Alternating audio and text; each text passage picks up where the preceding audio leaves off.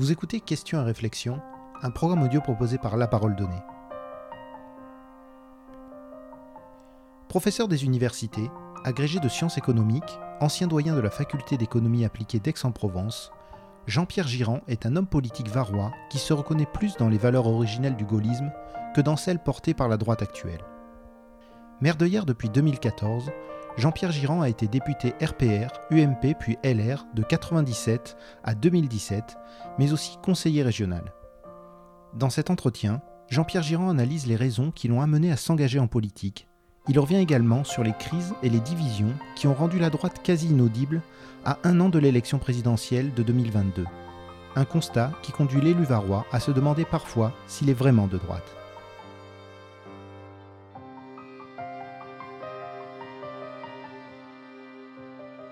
Suis-je de droite? Il faudrait déjà se poser la question de savoir ce que ça veut dire. Euh, surtout à un moment où euh, euh, ce qui permettait de définir la droite, c'est-à-dire une certaine rigueur, une souveraineté nationale, un rôle de l'État important, sont en question et parfois sont des sujets partagés. C'est quoi la droite aussi?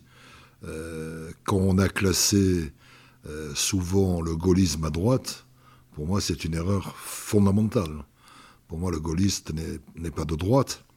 Euh, la droite, de mon point de vue, dans la tradition, c'est la droite orléaniste, c'est-à-dire la droite qui euh, a une certaine conception de la hiérarchie, de l'élite, de la descendance, et qui a pris parfois de mauvaises habitudes vis-à-vis du reste du peuple. Le gaullisme, c'est le contraire. Le gaullisme, c'est le rassemblement. Malraux disait, le gaullisme, c'est le métro à 18 heures. Puis le gaullisme, c'est le rôle de l'État. Alors que la droite traditionnelle est extrêmement libérale. Donc c'est déjà très compliqué de savoir ce qu'est la droite.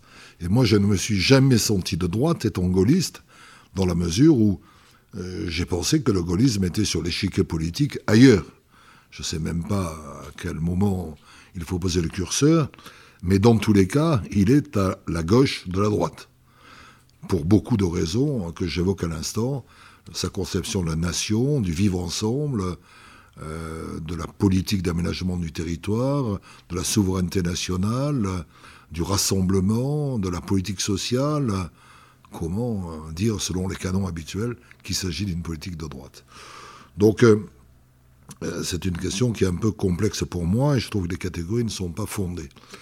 Mais si on devait, euh, si je devais essayer de voir l'origine de mon engagement politique, euh, je le définirais de la façon suivante. Moi, je n'avais aucun engagement politique. Euh, mon père était une sorte d'homme du peuple qui, à travers les études et, et l'engagement familial, est devenu pharmacien. la politique était quelque chose qui le gênait ou qui le repoussait on va dire qu'il était euh, voilà, radical, hein, de droite, de gauche ou d'ailleurs, c'est pas le problème. Mais il n'avait jamais d'engagement politique, et moi non plus. Euh, quand euh, je me suis inscrit à la fac, je n'en avais pas. Et puis un jour, en 68, n'étant absolument pas engagé, ne me préoccupant pas, pour dire la vérité, des débats du moment, je vais pour entrer dans mon amphi, et quelqu'un à l'entrée me dit, vous rentrez pas. C'était un piquet de grève. Et à ce moment-là, j'ai décidé de rentrer, en force d'ailleurs, parce que cette atteinte à ma liberté individuelle, cette obligation qui m'était faite par je ne sais quelle euh, révélation, euh, était pour moi insupportable. Donc ce sentiment de, liberté individuelle, d'autonomie, euh, m'a conduit à, à, repousser tout ce qui était excessivement massifié, collectif, euh, obligatoire, euh, parce que je crois euh, que la force que l'on a, les initiatives que l'on prend, la capacité d'exprimer la totalité de, de, sa pensée et de ses capacités est plus importante que tout. Et devoir me fondre dans une obligation collective pour laquelle d'ailleurs on ne m'avait pas demandé ma délibération, était insupportable. Et donc je ne suis pas devenu un militant, hein. je, le situe là parce que j'ai trouvé ça insupportable. Ensuite, quand j'ai été jeune euh, assistant à la fac, euh, il n'y avait qu'un syndicat pratiquement, c'est le SNESUP, SNESUP, syndicat ardent de la gauche militante. Et un jour, je me rappelle très bien de ça, c'était l'époque du programme commun de la gauche. J'étais assis là, tout penaud, tout timide, tout pudique, dans une assemblée faite de grands professeurs. Après, disons, mon statut a changé. Et ils ont commencé à faire tourner autour de la table le programme commun pour qu'on le signe. Et quand c'est arrivé à moi, je l'ai envoyé en l'air, j'ai dit, c'est insupportable. Ces deux obligations qui m'ont été faites à un moment donné m'ont conduit à préférer quand même l'initiative de la liberté individuelle à cette confusion massifiée qu'était à l'époque la gauche.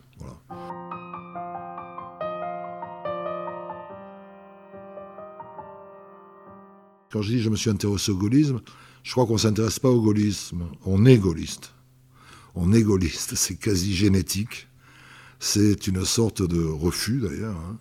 Le général de Gaulle, c'est l'homme qui a dit non, c'est-à-dire qui a, rejeté euh, l'obligation qui était faite et acceptée euh, d'une occupation. C'est ça le fondement de, on va dire, le patriotisme, là. Bon, mais en réalité, le réflexe est là.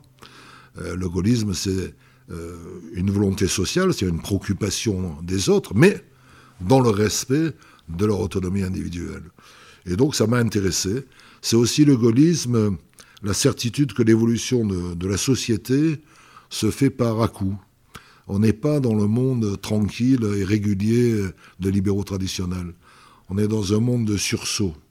C'est-à-dire qu'à un moment donné, il y a des, des, hommes qui ont une capacité différente, mais ça ne veut pas dire que ce sont des hommes de l'élite, euh, un courage, une liberté de penser, qui prennent une initiative et qui entraînent derrière eux euh, un engouement, un phénomène, une imitation, une contamination positive. Et à ce moment-là, les choses changent. C'est vrai en économie. C'est Schumpeter, l'auteur, qui a défini ça, par les phénomènes d'innovation. Euh, mais c'est vrai en politique avec De Gaulle. J'ai d'ailleurs écrit un article sur De Gaulle et Schumpeter pour montrer que De Gaulle était en quelque sorte un entrepreneur schumpeterien en politique, prenant ses risques, en tirant un profit, étant ensuite imité, mais ayant toujours cette vision de la société par euh, quelque chose de créatif. Schumpeter parlait de destruction créatrice, mais De Gaulle a fait de la destruction créatrice en fondant la Ve République. Il a détruit le système des partis de l'époque. Il a fait la destruction créatrice avec euh, le plan de calcul ou euh, l'énergie nucléaire. Il a fait la destruction créatrice avec la décolonisation. Euh, ça n'est pas été un long fleuve tranquille. Moi, je ne suis pas dans la vision de long fleuve tranquille. Et j'ai envie de dire que quand on a cette conception de la vie et des choses, on est gaulliste. Ce qui veut dire qu'on peut être gaulliste, je sais pas si c'est de droite ou de gauche, mais il y a des hommes qui se disent de gauche euh, par héritage, mais qui ont un tempérament gaulliste. Et il y a des hommes qui se disent de droite, euh, qui sont gaullistes comme ma tante, hein. c'est-à-dire pas gaullistes du tout. Ce sont des politicards, euh, des gens faibles et des gens qui essaient de trouver par compromis ou compromission leur place dans la société, au lieu d'essayer d'aller au bout de leurs idées, d'apporter leurs preuves et d'entraîner derrière eux. Voilà, donc je crois que je suis ni de droite ni de gauche, je m'en fous éperdument d'ailleurs mais je fais ce que je crois devoir faire, euh, que ça plaise ou pas, dès lors que je suis en, paix avec ma conscience profonde. Alors ça se traduit comment? C'est vrai que les thèmes gaullistes, tels qu'on les énonce, me conviennent. La souveraineté nationale, ça me important.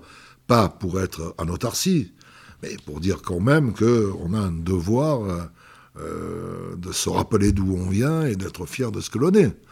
Euh, c'est vrai que euh, l'aménagement du territoire, ça me plaît. Parce que soit on, observe les choses, soit on essaie de corriger des inégalités, justement. C'est vrai que la politique de la ville me semble gaulliste. Parce que soit on dit, bon, ben, c'est comme ça, soit on fait une sorte de discrimination positive. Euh, c'est vrai que le partenariat, la participation, l'action me plaisent.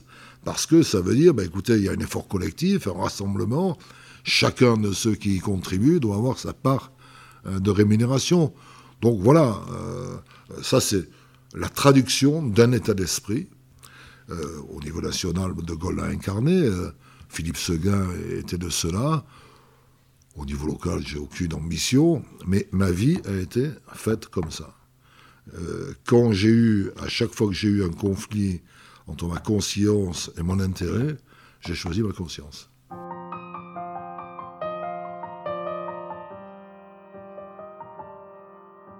Euh, d'abord un peu surpris, comme, comme, comme chacun, mais j'avais deux. Euh, j'ai eu deux, deux, réflexes. Un premier réflexe, c'est que euh, je me disais que c'était extrêmement difficile pour une partie de la population de ne pas être au pouvoir depuis 23 ans. Et ça, ça voulait dire que des gens qui légitimement pouvaient se penser à gauche et qui avaient 20 ans, à 43 ans, ils étaient toujours dans l'opposition. il y avait quelque chose de malsain. Euh, je ne voudrais pas qu'on puisse penser que, ce que je dis a un, lien avec l'actualité, euh, parce qu'il n'y a pas les mêmes fondements, il n'y a pas. Mais c'est toujours très dangereux, me semble-t-il, et, un peu inhumain, de laisser des gens qui ont des convictions en permanence dans l'opposition, un peu sur le côté puisqu'on n'était pas dans une démocratie participative, etc. Et la deuxième chose, c'est que sur le fond, je n'étais pas favorable au programme de Mitterrand. moi, je suis économiste. En 80, j'avais déjà fait mes preuves. Et à l'époque, j'étais quelqu'un d'écouter en la matière. Euh, le programme économique de Mitterrand, c'était une catastrophe. Et d'ailleurs, un an et demi après, euh, il a changé. Euh, voilà. Le troisième point, mais ça, ça s'est révélé plus tard, j'ai eu une certaine admiration pour Mitran. Pas pour ce qu'il faisait, mais pour la façon dont il pouvait représenter la France. C'est-à-dire que moi j'ai toujours été sensible à, des présidents qui avaient une culture, bah, qui, tels qu'ils étaient, représentaient un peu partiellement le génie français, quoi. Euh, l'histoire de France, la culture, etc. Même si, bon, il y avait notamment pour Mitran des, tâches noires importantes.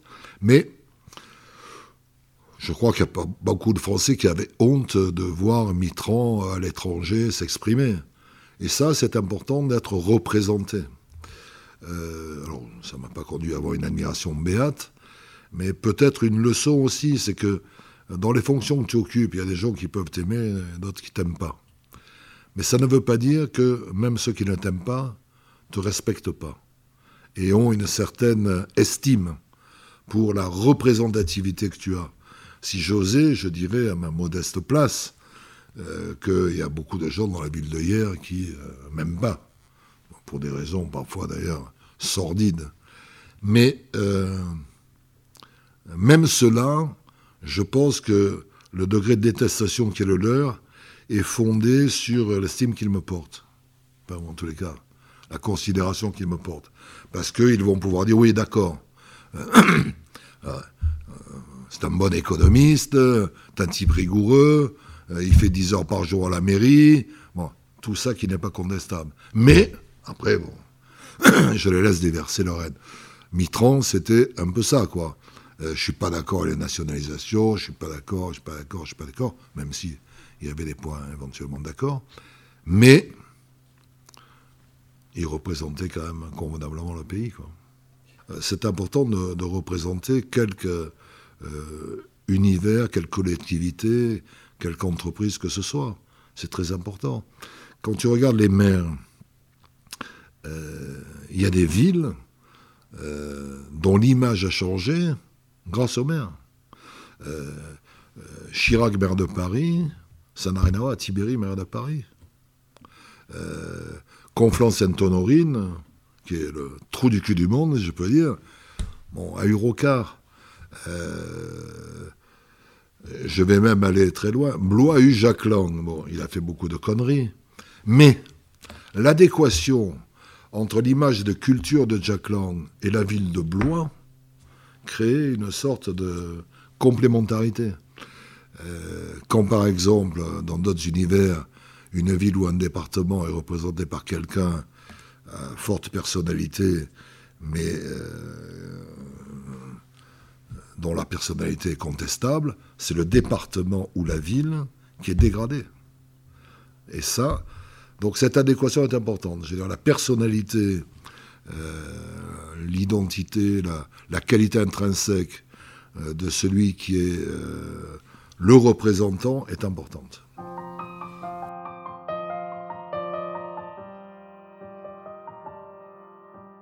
Je me vois encore dans une réunion à, effectif limité, mais un an avant, avec Xavier Bertrand et Gérald Darmanin, puisque bon, il faut refaire l'histoire.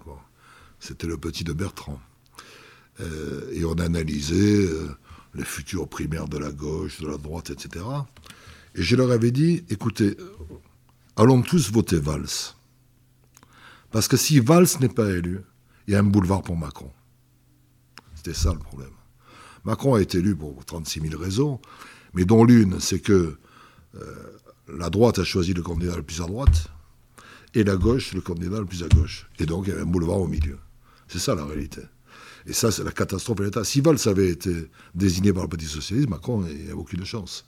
Aucune. Euh, si Juppé avait été désigné, Macron n'avait aucune chance.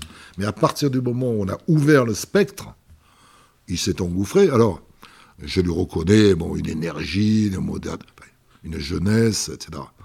Mais euh, la personnalité de, euh, de Macron m'insupporte. M'insupporte. c'est un enfant roi. c'est quelqu'un d'habité, euh, qui n'a aucun vécu normal. Euh, de mon point de vue, en plus, il a des failles euh, dont il s'ingénie à la dissimuler, et donc il n'a pas d'authenticité, parce que ça, l'authenticité capitale aussi. Pour moi, un Gaulliste, c'est quelqu'un d'authentique, hein. ou, un véritable homme d'État. tu peux pas demander à, tu pouvais pas demander à Philippe Seguin d'être euh, euh, gentil, courtois, complaisant. Il était comme il était. On ne se travestit pas. Et, ça, c'est fondamental. Euh, mais ceux qui se travestissent, et, Macron est quelqu'un qui a une capacité de mimétisme insupportable, insupportable. si dans la même journée, il va parler à, des salariés en grève, il va leur dire je suis à vos côtés, je vous soutiens, etc. S'il va voir les patrons l'après-midi, il va dire que c'est ces connards qui, euh, euh, qui veulent couler l'entreprise. Bon, ça c'est insupportable. On le voit d'ailleurs euh, dans, ces moments de, Covid où, où, il a été l'agent spécial, délégataire des médecins et des scientifiques au départ, pour être aujourd'hui avec une un excès incroyable, à l'opposé, de façon délibérée. Donc il n'y a pas d'authenticité. Je pense que c'est quelqu'un qui s'est créé un théâtre, euh, un théâtre euh, particulier. Et donc, euh, de mon point de vue, il n'incarne pas la France. Et il incarne, il s'incarne. L'intronisation de Macron. C'est quoi ce cinéma en train de marcher auprès de la pyramide du Louvre, d'un pas de sénateur, pour dire, voilà, j'accumule les indices qui pourraient faire penser que j'ai telle ou telle personnalité? C'est quoi cette photo de Macron avec les mémoires de guerre du général de Gaulle aussi Soyez vous-même, les gars, soyez vous-même. Mais ben, je crois qu'il n'a pas encore défini qui il était.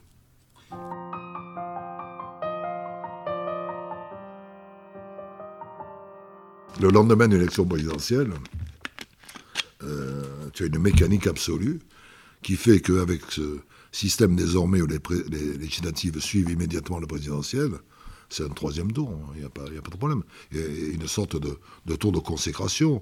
Euh, ça s'est produit avec euh, Sarkozy. J'ai été élu quatre fois député, mais au lendemain de la. parfois, enfin, jamais au premier tour, même si je faisais des scores importants.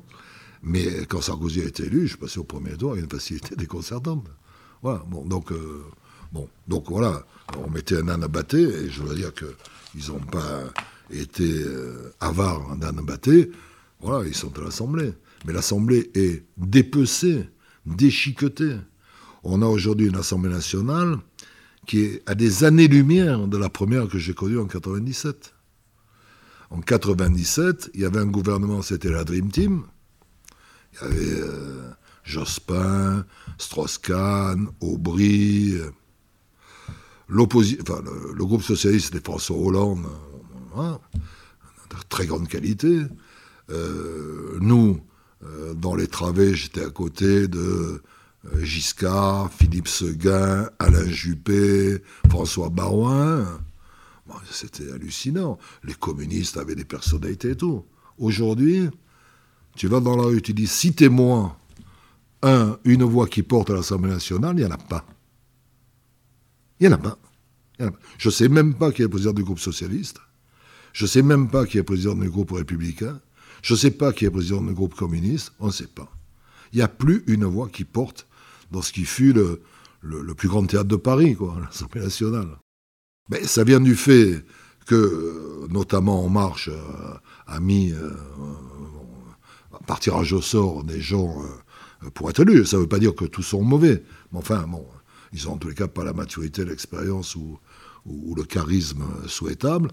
Et ça vient aussi du fait, ça c'est un, effet pervers, d'une décision que j'avais avalisée, moi, que j'avais souhaité. J'avais fait un rapport à Nicolas Sarkozy sur la démocratie locale et j'avais euh, soutenu euh, le, non, le non-cumul de mandat. Et ça a tué l'Assemblée nationale. Parce que tous les gens de qualité l'ont quitté. Bon, je ne veux pas parler de moi qui l'ai quitté. Mais, euh, je ne sais pas, hein, Xavier Bertrand, Vauquier, tous les, gens qu'on écoute aujourd'hui ne sont pas l'Assemblée nationale. C'est la première fois que ça existe dans l'histoire de France. Aucun de ce Pécresse, euh, et c'est pareil à gauche, hein, euh, Hamon, euh, je sais pas qui, bon bref, aucun leader politique n'est à l'Assemblée nationale. Où ça c'est vu ça C'est bien sûr qu'elle ne fait rien. Et bien sûr qu'elle ne demande pas son avis, puisque moi j'ai connu quand même un groupe RPR ou UMP, dont les présidents étaient Philippe Séguin, Jean-Louis Debré, bon, Barrault, c'était des gens dont la voix portait. Euh, quand il faisait un discours, Hollande pour les socialistes, Chevènement, c'était autre chose. On, écoutait ce qui allait être dit. C'est là que la politique se faisait. aujourd'hui, tu quittes qui? D'ailleurs, je crois, ce qui serait très intéressant, c'est de regarder euh, des questions d'actualité. Je pense qu'il a chuté dans des conditions absolues. Et j'ajoute que euh, c'est un peu pareil pour les ministres. Aujourd'hui, euh, c'est très compliqué de citer le nom de plus de trois ou quatre ministres. Euh, et ce sont un peu des, anciens qu'on va citer, Le Drian, Darmanin, Le Maire. bon, après, c'est plus compliqué. L'Assemblée, c'est un monde d'anonymes sans saveur. Hein.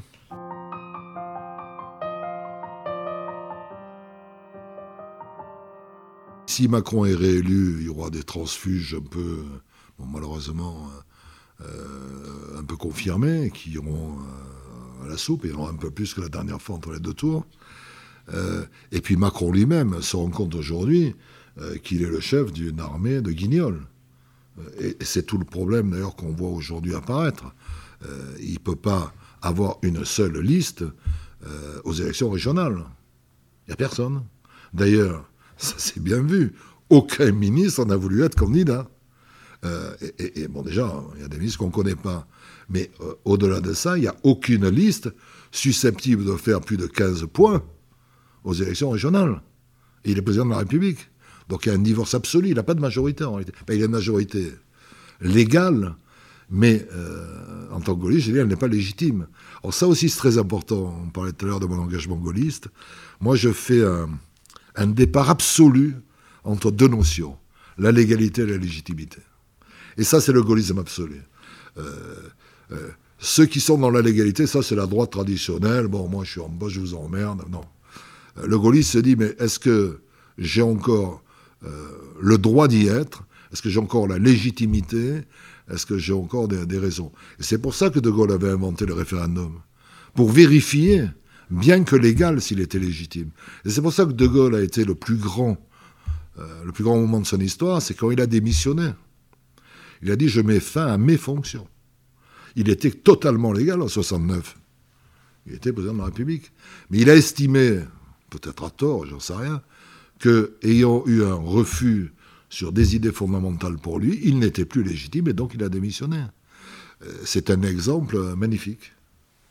Il y a euh, un attrait, me semble-t-il, de moins en moins grand pour la politique nationale, d'une part, et pour la politique tout court. Donc euh, ça n'attire plus les meilleurs.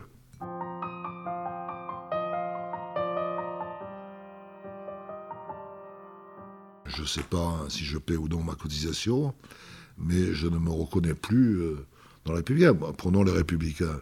J'ai des liens d'amitié avec Christian Jacob, euh. Est-ce que vous avez entendu Christian Jacob depuis trois ans? Mais là, je n'ai pas dit un mot. Et même s'il parle, personne ne l'écoute. Donc, les partis politiques eux-mêmes ne sont pas représentés. Monsieur Guérini, En Marche, mais personne ne le connaît. Jacob, on le connaît, mais enfin, on ne l'écoute pas. Guérini, on ne le connaît pas. Euh, les socialistes, je ne sais même pas qui c'est. Fort, on ne sait pas qui c'est. Donc, euh, le temps est loin où le président de l'URPR, c'était Jacques Chirac ou Nicolas Sarkozy ou Philippe Séguin, où le président des socialistes, c'était Lionel Jospin ou, François Hollande. Ben, c'est un gag. Donc quand tu as un pays où les euh, partis politiques ne sont pas représentés par une personne qui a une voix, ils n'ont pas d'idée, euh, où il y a des parlementaires que personne ne connaît, aujourd'hui, la star des parlementaires, c'est Gérard Larcher. Bon, j'ai de l'estime pour Gérard Larcher, non, mais j'ai de l'estime pour lui. Enfin, honnêtement, j'ai connu le monde politique il y a une dizaine d'années. Euh, il était numéro 25 hein, dans notre parti. Aujourd'hui, c'est l'autorité morale. Hein.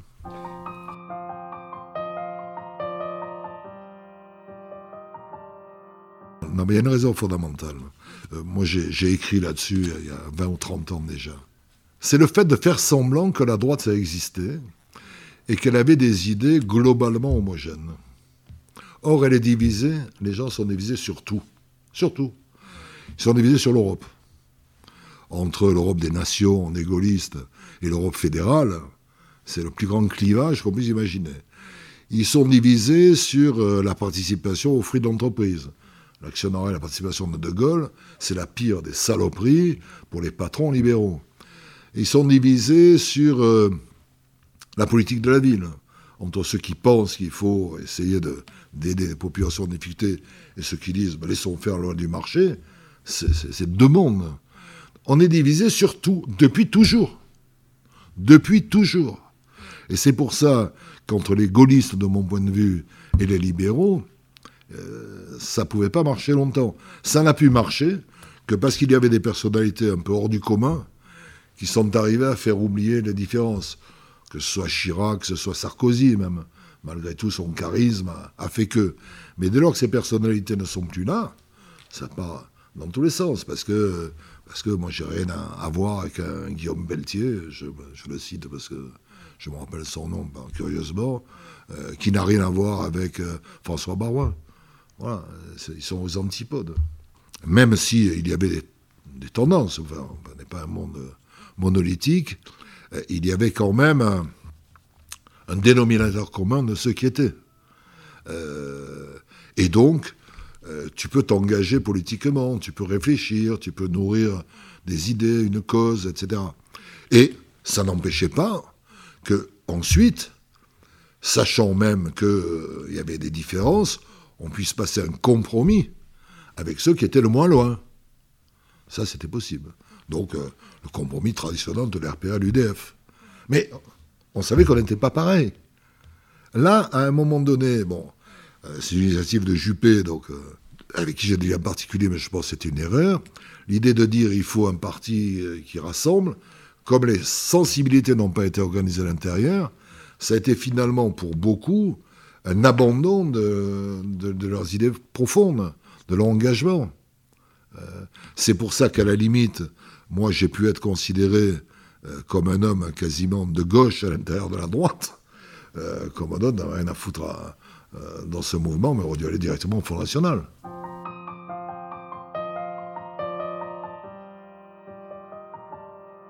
Je ne sais pas s'il faut passer à une sixième république, ça c'est des mots, il faut savoir le contenu.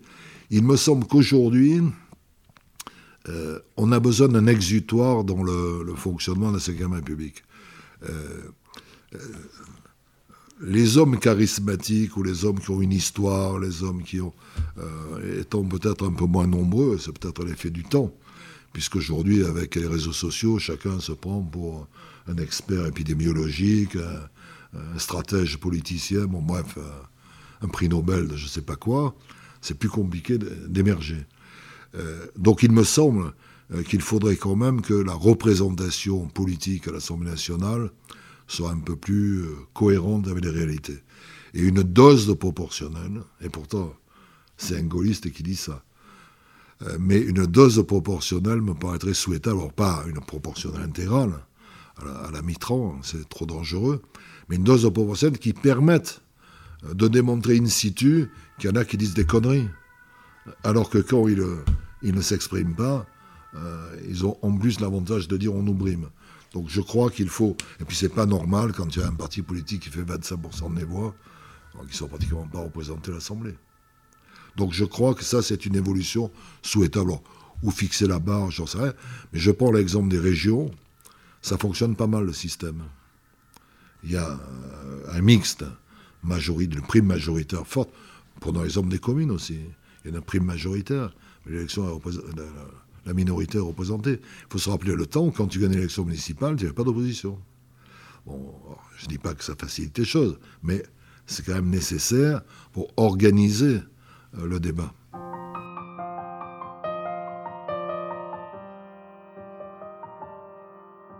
Euh, moi, je suis opposé à Macron aussi parce que pour moi, il est trop à droite. Macron est pour moi trop à droite. Euh, moi, des vocabulaires comme le premier de Cordée ou euh, les gens qui ne sont rien, euh, c'est ce qui peut me conduire à un engagement total. C'est insupportable. Et c'est bien le fond d'une pensée quand, ça sort comme ça. Donc c'est pas un débat entre la gauche et la droite, c'est un débat entre l'élite et le Front National. Et je crois qu'on a besoin, en tout cas moi c'est mon besoin personnel, quitte à ne pas gagner, avoir un candidat qui représente un peu euh, cette dimension euh, gaulliste sociale, etc. etc. Bon, c'est pour ça que je soutiens Xavier Bertrand, qui est un ami. Je ne dis pas qu'il a toutes les vertus, toutes les qualités, etc., mais il en a, il en a beaucoup. Mais euh, on a besoin de ce débat. Qu'ensuite, au second tour, si malheureusement on a la répétition du débat, ben, on fera nos choix. Et moi, ça ne sera jamais le choix des Fonds nationaux. Mais je pense qu'il y, a un espace. Il y a un espace. Euh, et les sondages actuels, euh, où une presse à la botte complète dit ça ne peut être que Macron-Le Pen, 15-16% avant la campagne à un an d'élection, c'est convenable. Rappelons-nous où était François Hollande, rappelons-nous où était Macron, rappelons-nous beaucoup de choses.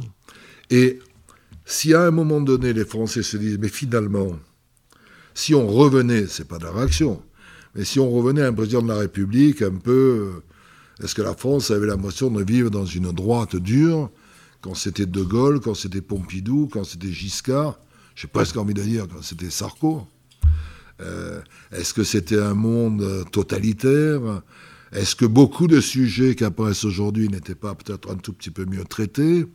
Est-ce que une dose de bon sens et d'attachement à un territoire euh, ne peut pas rivaliser avec une vision un peu élitiste euh, et théorique des choses? Euh, Moi, je pense qu'il y a de l'espace. Et en tous les cas, il faut, c'est mon sentiment, que ce genre de, de préoccupation et d'attente puisse s'exprimer. Si ça ne s'exprime pas, c'est une catastrophe. Euh, euh, prenons mon exemple. Euh, si véritablement je n'avais le choix entre Macron et Le Pen, ça serait une catastrophe. Imaginons qu'il n'y ait pas d'autres candidats. Ah ben, c'est pas possible. Je ne peux pas critiquer Macron parce que je pense que sa personne même pose problème. le Pen, n'en parlons pas. Et donc, qu'est-ce qu'on fait? On vote pas, on vote en reculant. Euh, je crois qu'il est très important qu'il y ait un troisième homme au moins, et je serais très favorable à ce qu'il y en ait un quatrième. S'il y avait un bon candidat socialiste. Je prends un exemple. Si un type comme Cazeneuve était candidat, pourquoi pas? Ben pourquoi pas? Je voterais sans doute pas pour lui, mais pour l'avoir fréquenté, pour savoir qui il est, et pour me dire qu'on n'a pas connu le Soviet suprême à un certain moment, il y a là quelqu'un qui a une expérience de l'État, qui a un ancrage, euh, qui a des idées. Euh, ben, écoutez, pourquoi pas? Enfin, en tous les cas, je comprends qu'il puisse euh, créer une relative adhésion. On aurait par exemple un panel Macron, jupitérien, Le Pen, le peuple et, la tradition d'extrême droite, Bertrand, qui incarne un peu un gaullisme social, et Cazeneuve, un socialisme intelligent, eh, écoute, on a envie d'aller voter. Et puis on voit. Et puis il y a deux tours. Après, il n'y en a plus que deux. Ben voilà. Mais ça permet aussi de peser. Parce qu'au second tour, euh, quand tu as besoin des voix, tu peux infléchir une politique. C'est pas de la négociation de souk, mais euh, là, ça peut vouloir dire quelque chose. C'est pas comme entre deux tours les rejoindre aller à la soupe en autour législative. Euh, donc voilà, je crois vraiment, moi, je, souhaiterais qu'émerge un vrai candidat à gauche, mais là, il n'y en a pas pour l'instant, second cite. Mais Cazeneuve est le seul, euh, de mon point de vue, qui me paraîtrait, euh, je ne sais pas s'il veut, je sais pas, bon, bref. à droite, je pense que Bertrand est le mieux placé pour beaucoup de raisons. Et donc, ils vont tout faire pour le faire perdre dans dans les Hauts-de-France. Hein, mais bon, j'espère que que ça passera et que la droite saura se rassembler, euh, la droite, bon, en tous les cas, euh, et que les trahisons ne seront pas trop nombreuses, mais ça permettrait à chacun, et c'est ça la démocratie, de trouver un vecteur d'expression. Autrement, c'est quoi?